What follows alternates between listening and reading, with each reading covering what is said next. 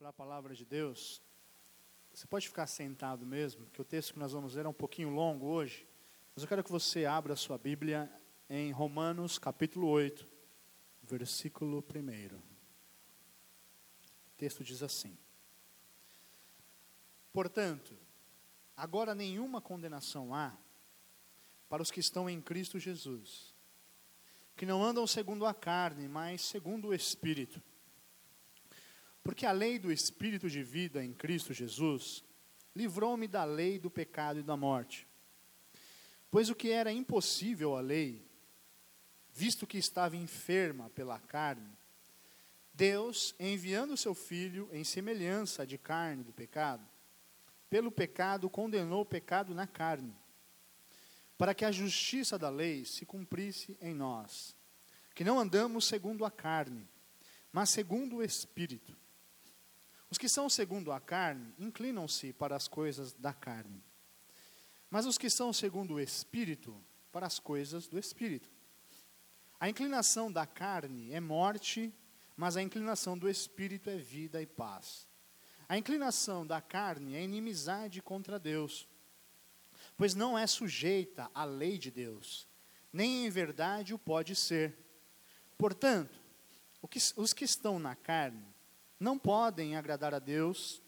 Vós, porém, não estáis na carne, mas no Espírito, se é que o Espírito de Deus habita em vós. Mas se alguém não tem o Espírito de Cristo, esse tal não é dele. Mas se Cristo está em vós, o corpo, na verdade, está morto por causa do pecado, mas o Espírito vive por causa da justiça.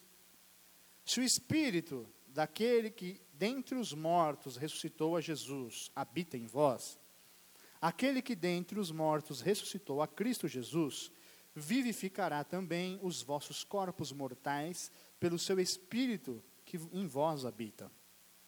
De maneira que, irmãos, somos devedores, não a carne, para viver segundo a carne.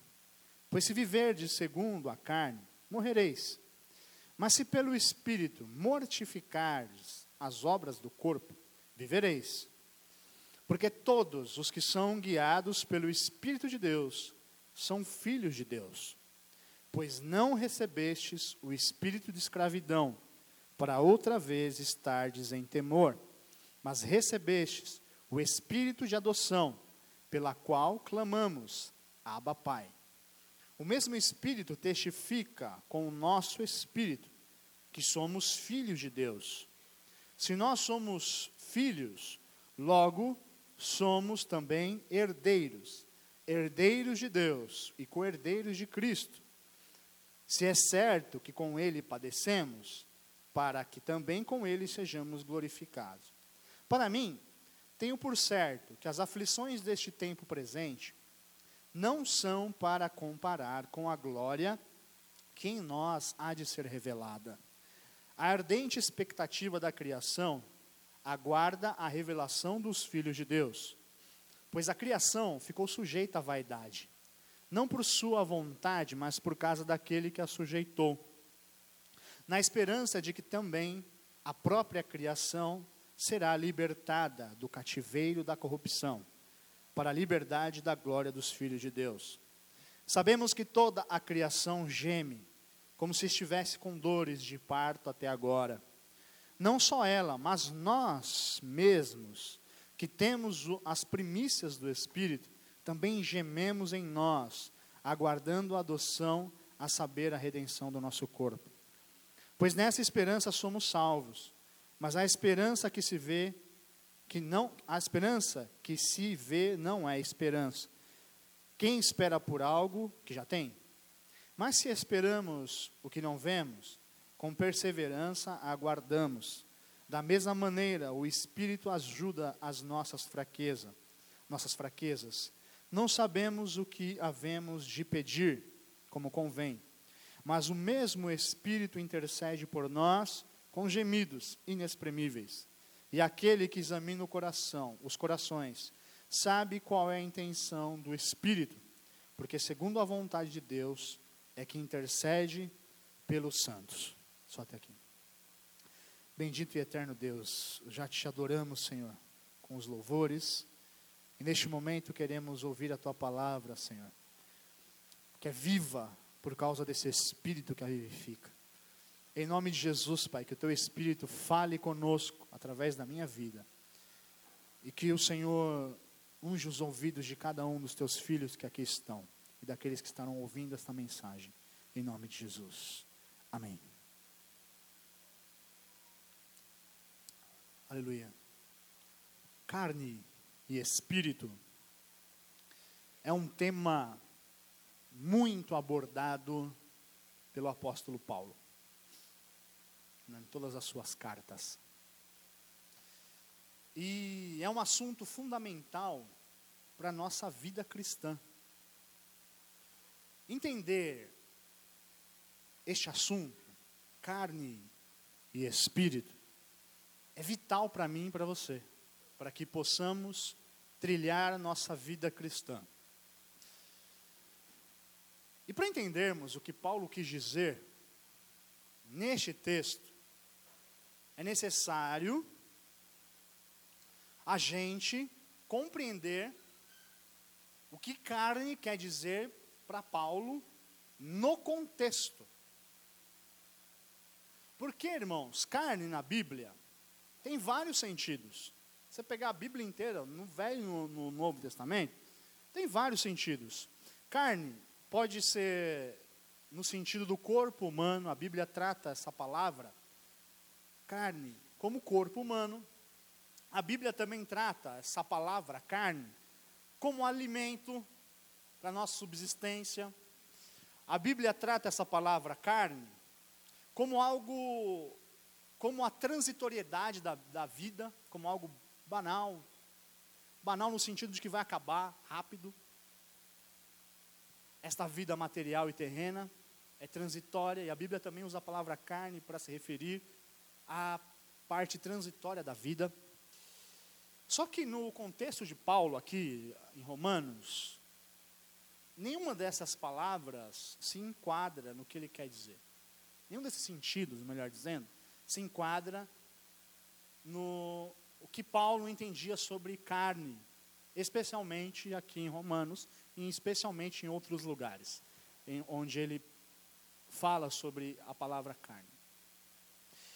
Carne aqui, irmãos, para Paulo, é o que se opõe a Deus. É, o dicionário internacional de teologia define a palavra carne desta forma dicionário da editora Vida Nova, ele diz assim, ó, que a carne, ela pressupõe esta, para Paulo, esta afirmação aqui que eu vou ler para vocês. É a existência do homem à parte de Deus. Portanto, é um ímpeto que se opõe a Deus. Não somente ele dá origem ao pecado, à carne, mas se entranha com ele. Ou seja, carne é aquilo que luta contra o espírito, é aquilo que luta, para Paulo nesse contexto, é aquilo que luta contra Deus, que se opõe a Deus. É a parte de nós que existe sem Deus, que quer existir à margem de Deus. Isso é carne nesse contexto que nós lemos aqui. E a carne luta contra o espírito, segundo o apóstolo. Lá em Gálatas, capítulo 5, eu quero que você abra, no, no versículo 16 em diante. Paulo vai falar o que, que essa tendência humana faz. Por que, que ela é inclinação para a morte? Por que, que essa carne, por que a carne, neste sentido, é inclinação para a morte? Diz assim, do versículo, capítulo 5 de Gálatas, do versículo 16 até o 19. Diz assim, ó, Digo, porém, andai no Espírito, e não satisfareis a concupiscência da carne. Pois a carne deseja o que é contrário ao Espírito, e o Espírito que é contrário à carne. Estes se opõem um ao outro, para que não façais o que quereis.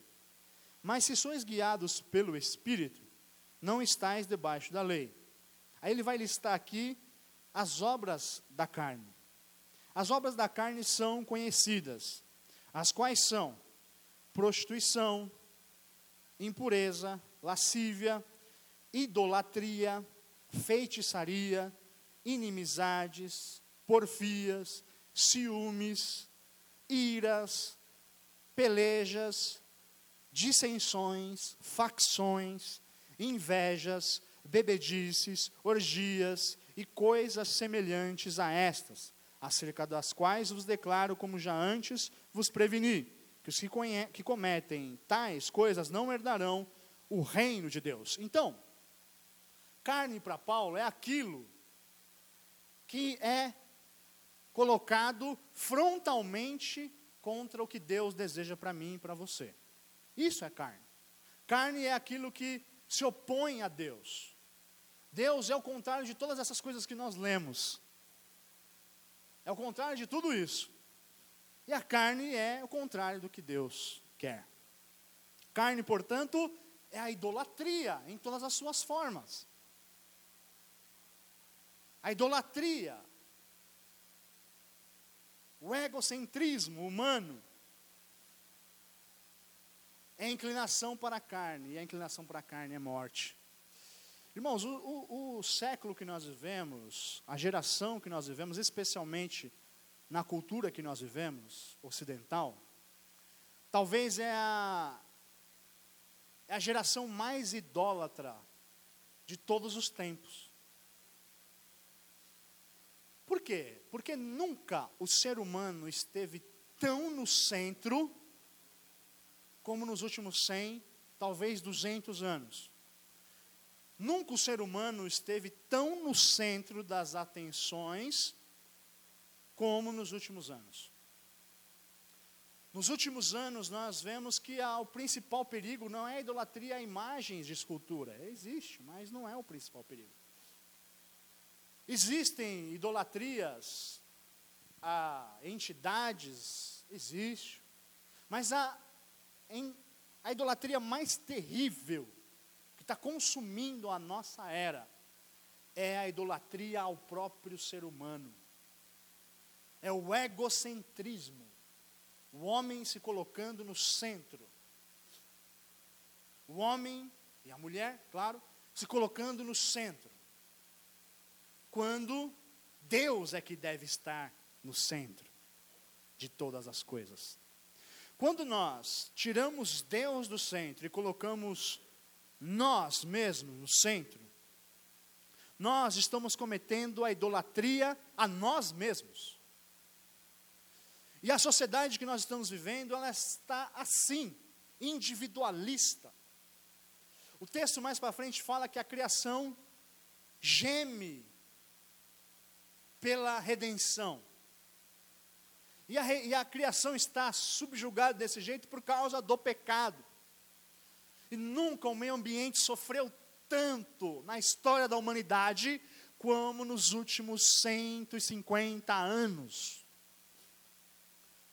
O meio ambiente está cada vez mais gemendo, porque quanto mais o ser humano se acha no direito de o que importa a ele, e não importa o coletivo, mais a natureza é degradada, mais os recursos vão ficando escassos, mais nós vamos acabando com este planeta. E cada vez mais, assim como há dois mil anos, já acontecia isso, mas nunca como nós estamos vendo hoje, a criação geme, geme, por causa da carnalidade que impera no mundo. A nossa sociedade é carnal. E o resultado disso, irmãos, é que o sofrimento só aumenta. O homem não percebe, o ser humano não percebe isso. Quanto mais individualista ele fica, mais tem sofrimento para ele e para o semelhante. Quanto mais a sociedade caminha para a exclusão de Deus, mais há sofrimentos. Parece que cada dia surge uma doença nova, psíquica, psicológica, que nem Se pensava que existiria um dia. Por exemplo, a síndrome do pânico, algo tão comum hoje. Mas surgiu agora. Por que isso? Por causa da individualização. Antigamente não existia isso, por quê? Porque as sociedades eram rurais, todo mundo conhecia todo mundo, se cumprimentava, viviam em comunidades, não tinham dificuldades de viver em comunidades. Esse dia a minha esposa estava contando para mim um, sobre um missionário que evangelizou os índios, que evangeliza os índios. E ele deixa a cultura dos índios lá, intacta. E os índios não têm essa dificuldade que nós temos de viver em comunhão. Eles não têm. Para eles o evangelho é muito mais simples. É simples. Porque o evangelho é, é, é apresentado para eles e eles já vivem em comunidade. Então eles só abraçam Jesus e para eles é muito simples viver em comunidade. Mas a sociedade ocidental, ela tem cada vez mais dificuldade de viver em comunidade. Cada vez mais ela tem é, facilidade em se centrar em si mesma. Cada indivíduo faz isso. E o resultado disso é sofrimento, sofrimento, sofrimento, mais sofrimento. Hoje de manhã eu estava pregando sobre Atos 2 aqui no, na oração, na consagração. E tem uma lição maravilhosa em Atos capítulo 2. Quando o Espírito Santo desce sobre a igreja, é, é a festa de Pentecostes. E há algo lindo que acontece ali. Maravilhoso. Eu compartilhei com os irmãos, eu vou resumir rapidamente o que eu compartilhei hoje de manhã com os irmãos que estavam aqui. Se você prestar atenção, o que acontece em Atos 2, quando o Espírito desce sobre a igreja, é a plenitude do Espírito Santo, é aquele fenômeno glorioso. E eles começam a falar em outras línguas. E as línguas que eles falam não são a, o do, do dom de línguas que nós vamos ver mais para frente. Mas as línguas que eles falam têm a ver com um propósito de Deus apenas. A humanidade chegou a, a se separar completamente quando ela tentou construir uma torre, está lá em Gênesis, que alcançasse o céu. E a consequência disso é que Deus dividiu a, a, humanidade em línguas estranhas. Cada um falava uma língua e eles não se comunicavam. Em Atos 2, irmãos, o que é a lição que o Espírito Santo dá ali para a humanidade é o seguinte: o que separava vocês agora não separa mais. Porque existiam judeus de todas as regiões ali para celebrar a festa da Páscoa. Existiam egípcios, árabes, fenícios, romanos, de todos os lugares. E quando o Espírito Santo desce sobre aqueles irmãos que estavam ali orando, eles começaram a falar, da, o texto de Atos, capítulo 2, versículo 11, fala que eles começaram a falar das grandezas de Deus, na língua materna de cada um daqueles povos que estavam ali. Gente simples, galileus, pescadores, que mal sabiam escrever na sua própria língua. Começaram a falar das grandezas de Deus na língua do outro. Na língua do outro. O que o Espírito Santo está querendo dizer com este acontecimento? O que separou vocês foi o pecado. Querer ser Deus, querer ser mais do que Deus. Mas agora chegou o tempo, e porque Jesus Cristo morreu, o Espírito pode ser derramado sobre vocês, e este Espírito que foi derramado sobre vocês tem a função de unir vocês. É por isso que o Evangelho estava sendo pregado a todas as línguas. As grandezas de Deus estavam sendo pregadas a todas as línguas. E Deus meticulosamente escolheu este dia para a descida do Espírito Santo, porque ali tinha pessoas de todos os lugares do mundo conhecido. O Espírito, irmãos, converge.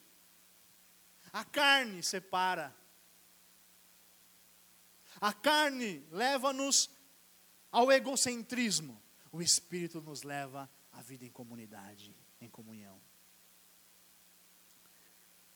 Portanto, se você quer saber o que é ser cheio do Espírito Santo, ser cheio do Espírito Santo, um forte indicativo é viver bem em comunidade. Você quer saber se uma igreja é cheia do Espírito Santo ou não?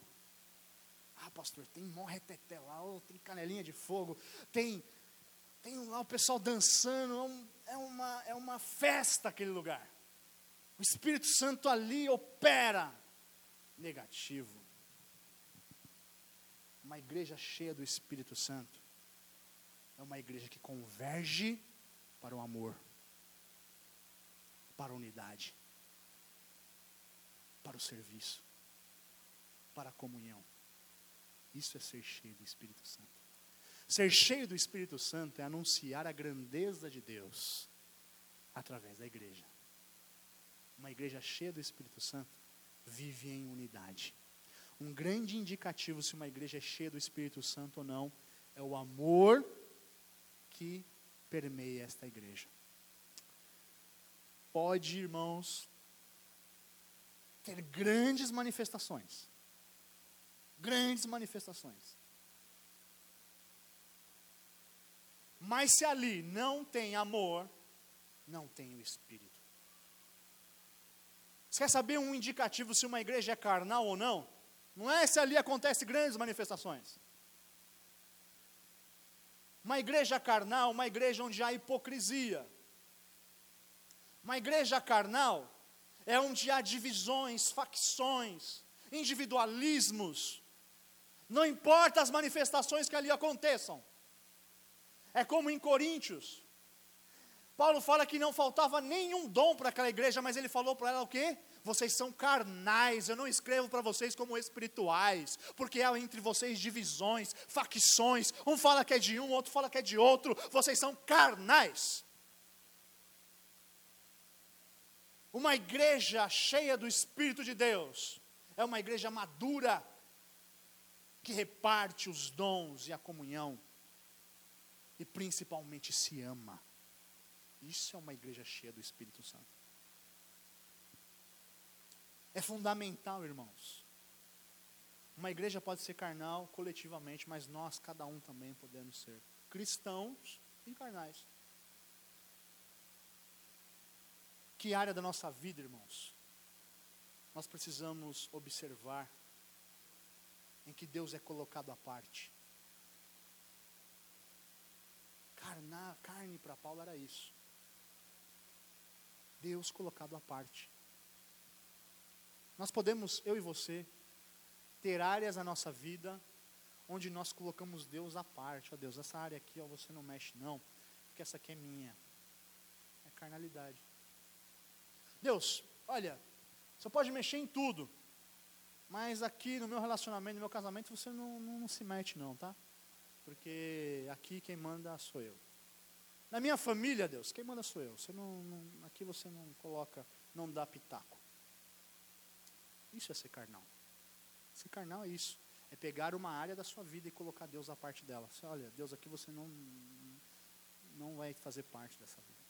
E você tem que ser sincero aqui, nesta hora, fazer uma reflexão. Que parte da sua vida você tem colocado Deus à parte?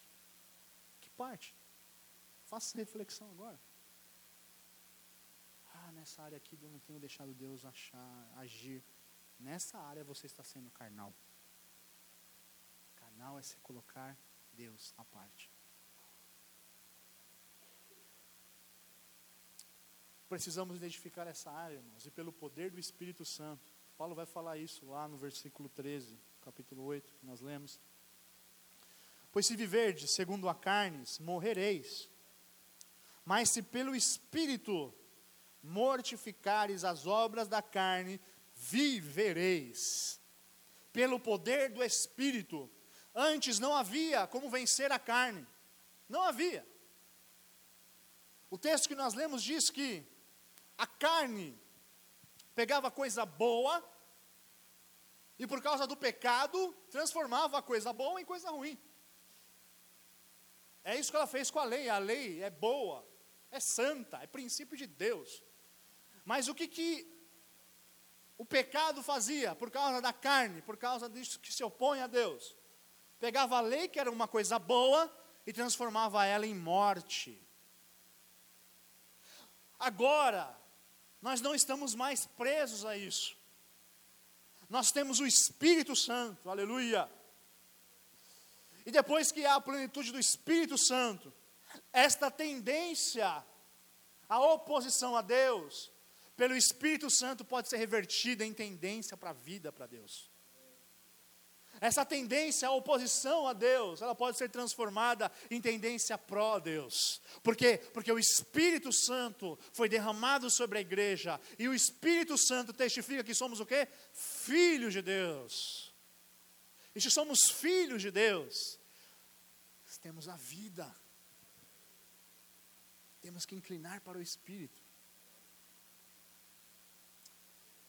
Antes a tendência era, a, a, a tendência era, era, era inclinação para a morte.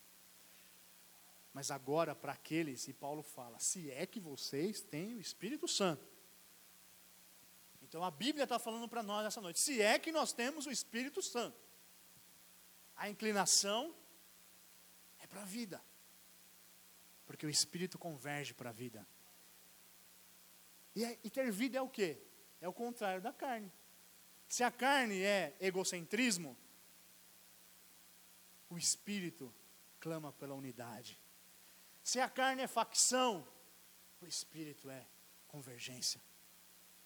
Se a carne é inveja, o espírito é compartilhar. O espírito é o contrário da carne, é tudo o contrário.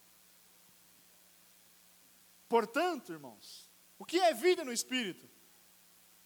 é ter resgatado em nós o sentido de um só povo, é ter a visão que somos corpo de Cristo, é ter a expectativa de anunciar as grandezas de Deus,